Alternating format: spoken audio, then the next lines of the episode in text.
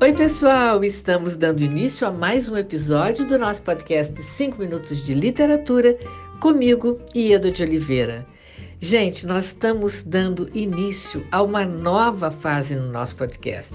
Agora, além das reflexões sobre literatura, traremos também novos lançamentos apresentados por seus autores.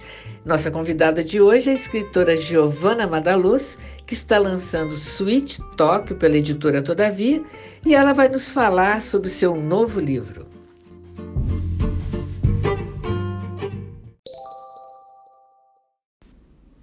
Oi, Eda, obrigada pelo convite. Oi, ouvintes. Eu estou muito feliz de estar com vocês aqui hoje para falar sobre o meu novo romance, Sweet Tóquio. Bom, o Sweet Talk é narrado por duas mulheres. Uma delas é a Fernanda, que é mãe de uma criança de 4 anos, e a outra é a Maju, que é a babá dessa criança.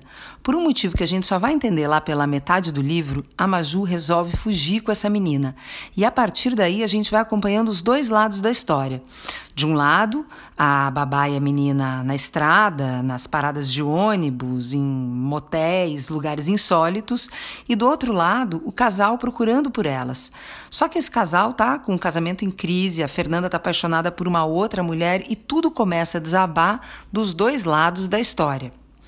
Agora você deve estar se perguntando, mas por que Sweet Tóquio? Bom, Sweet Tóquio é como a Fernanda apelida o quarto de empregada da casa dela, que ela resolve fazer uma reforma nesse quarto de empregada, deixando ele todo descolado, equipado com frigobar, como se fosse a minúscula suíte de um hotel. E ela diz que para se sentir um pouco menos escravagista, ela resolve chamar esse quarto de Suíte Tóquio. Então, sim, esse é um livro que fala sobre tensões de classe, mas é um livro que também fala sobre muitos outros assuntos, como maternidade, relações extraconjugais, afetos em geral.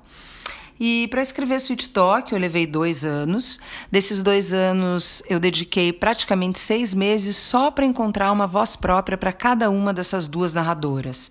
É, eu queria criar vozes distintas a ponto do leitor abrir o livro numa página qualquer e só de ler duas ou três linhas ele já saber de que narradora, que narradora era aquela. Né? Para fazer isso eu fiz um trabalho uh, em mão dupla, por assim dizer. Né? Primeiro eu defini um vocabulário, uma sintaxe para cada uma das narradoras. É, as duas narram com um certo humor, mas eu dei para cada uma um campo de humor, né?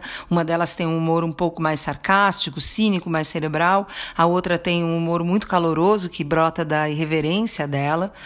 E à medida que eu fui também aprofundando o livro e as personagens, a personalidade delas também foi moldando a linguagem. Por isso eu falo que é um trabalho é, em duas vias, né? A linguagem moldando o personagem e o personagem também, a personalidade do personagem moldando a linguagem. E para me aprofundar bem né, nessas personagens, eu também empreendi algumas viagens de pesquisa nesse livro. Eu fui para uma fazenda que cria bicho da seda no interior do Paraná, porque foi num lugar como esse que a babá cresceu e é para esse lugar que ela quer voltar na história. É, acabei até trazendo algumas lagartas para casa e criei esses bichos para ter um pouco de aprendizado sobre isso. E também viajei para uma reserva indígena no Acre, lá no alto do Rio Gregório, uma reserva Iauanauá, porque é para lá que a Fernanda viaja com essa mulher por quem ela se apaixona, a Fernanda. Né? A gente conhece essa história num dos momentos em que a Fernanda vai trazendo suas memórias e mostrando o que aconteceu com ela para ela ter se distanciado tanto uh, da vida doméstica.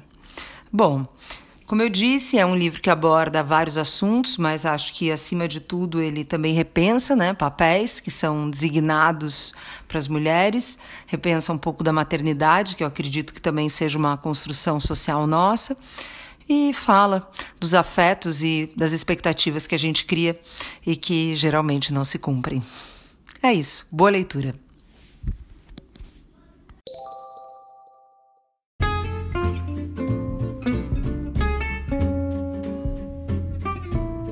Giovana, muito obrigada pela sua participação mais uma vez aqui no nosso 5 Minutos de Literatura.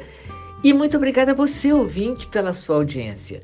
Aguardo vocês no próximo episódio do nosso podcast, onde estaremos sempre trazendo temas que possam enriquecer o seu olhar. Um grande abraço a todos e até lá!